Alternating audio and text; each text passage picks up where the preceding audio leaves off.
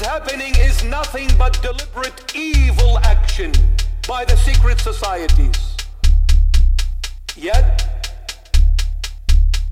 you are going ahead with it, and you are endorsing it, and you are implementing it, and you are forcing it.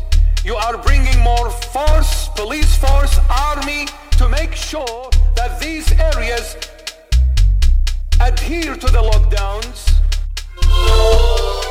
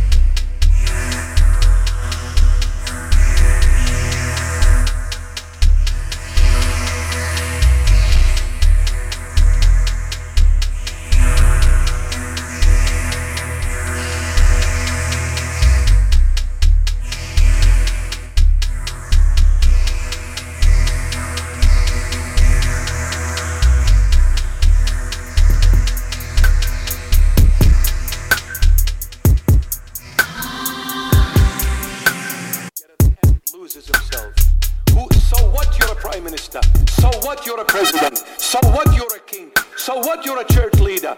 Stop enslaving people. And enough lies. Enough lockdowns. This is slavery. And enough so-called corona. It can be treated quite easily with proven medications. Let Bill Gates jab himself with it. Let George Soros jab himself with it.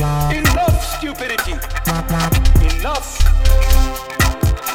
Shame on such generation. Shame. Is there still conscience living in people? Is there? Is there somebody that has a conscience or have you all killed it? I want the Prime Minister and the, and the Premier of New South Wales to hear this. This is a message to both of you.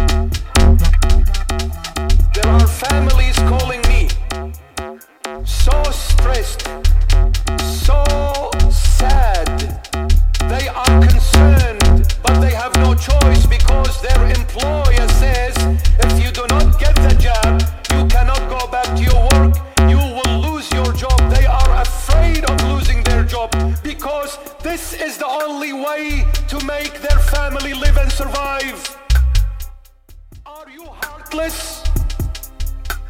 Are you human? So they are they don't want to take the jab, but they have no choice. If they don't take it, their employer will sack him. Listen, if any human being wishes to take that jab, so be it, but do not force it on people.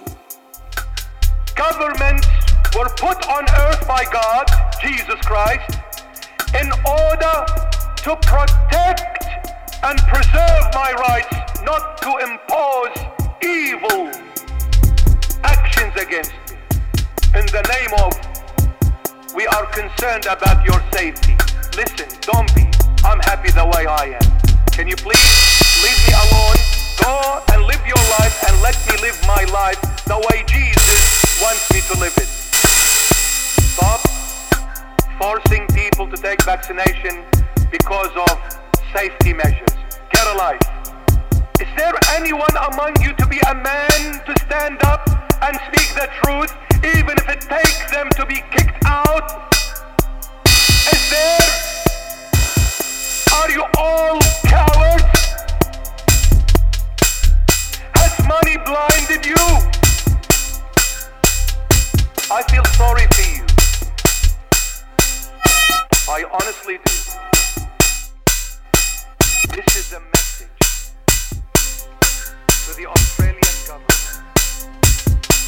is a message to every church leader.